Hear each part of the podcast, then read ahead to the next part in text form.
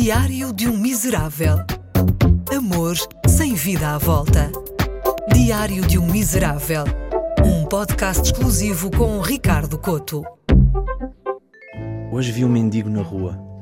Estava à porta de uma loja de animais a pedir.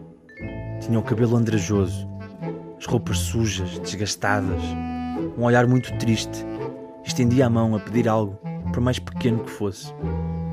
Olhei para aquele cenário e foi inevitável pensar: que animais tão fofos! Eu adorava adotar um animal. O problema é não saber o que melhor se adapta a mim.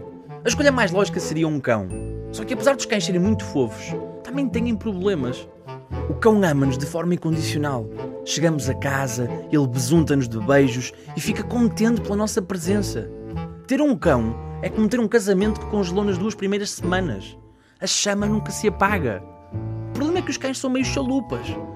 Sem dúvida que é muito bonita a história daquele cão japonês que esperava todos os dias pelo seu dono na estação de metro. E um dia o dono morreu, mas ele continuou a ir até à estação, até ele próprio falecer. Espero um bocado mais dos meus animais. Se eu perder o 801 das 7, quero que ele espere pelo das 7 e 20, sim senhor.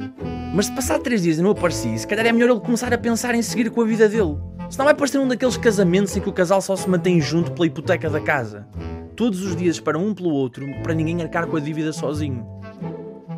Para além de que, segundo alguns filmes, os cães são apenas pessoas que precisam de fazer 100 boas ações para voltar a ser pessoas. E eu não quero correr o risco de passar a ter um canino chamado Pantufas para viver com um tipo chamado Zé Miguel que larga uns pantufas no meu sofá. Isso parece aquele tipo cujo casamento falhou, conseguiu o divórcio e foi viver com um amigo. Depois há o problema do cio.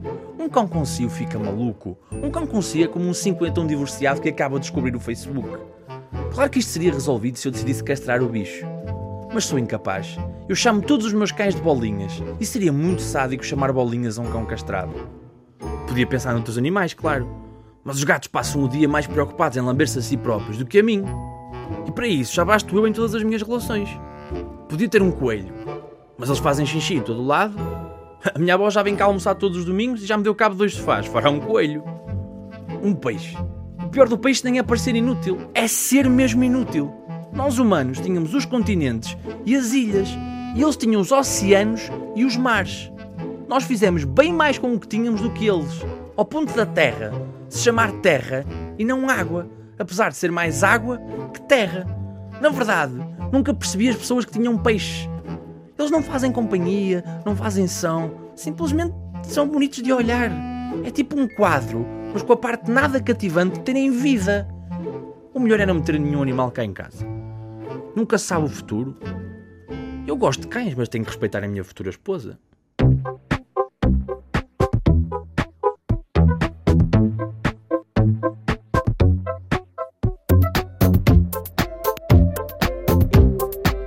Diário de um Miserável. Um podcast exclusivo com Ricardo Coto.